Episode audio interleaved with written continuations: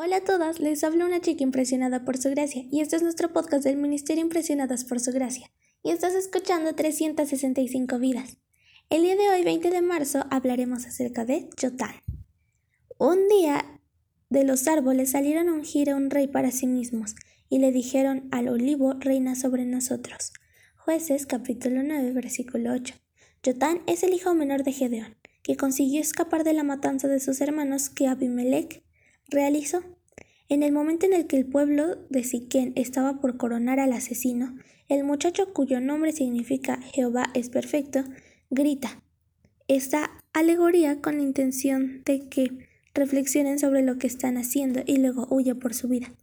La parábola esencialmente relata el momento en el que los árboles desean escoger un rey. La relación con esta historia del momento es sumamente clara. Así como los árboles, los hombres de Siquén estaban interesados en lo mismo. Solo que mientras el olivo, la higuera y la vid, los tres árboles más valiosos de la región, no aceptan la invitación, el espino, la insignificante planta de los cerros de, la, de Palestina, los invita a abrigarse bajo su sombra. Gedeón y los grandes hombres de Israel rehusaron el pedido de transformarse, translomarse en un rey del pueblo. Entendían que Dios mismo tenía que gobernarlos. En ese instante de la historia, Amibelec era como un espino que quería gobernar.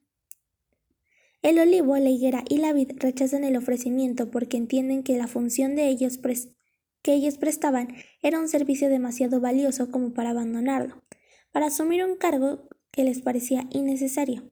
El espino, por el contrario, estaba ansioso de gobernar, y para esto ofrece lo que es imposible, cumplir que es abrigarse bajo su sombra.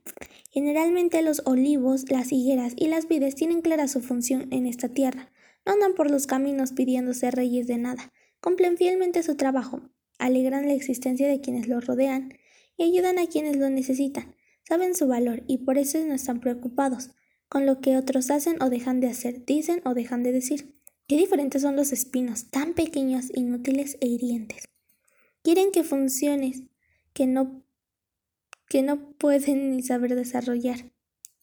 Desean cargos para los que no están preparados y quieren honores que no les corresponden. Hoy te puedes comportar como un olivo o una higuera, ayudando a tus semejantes, o como un espino. Hoy puedes ofrecer a quienes te rodean aceite, alimento y bebida o espinas. Tú eliges. Gracias por escucharnos en este bello día. Nuestra oración es que Cristo viva en tu corazón por la fe y que el amor sea la raíz y el fundamento de tu vida, y que así puedas comprender cuán largo, cuán ancho, cuán profundo es el amor de Cristo. Hasta luego, bendiciones.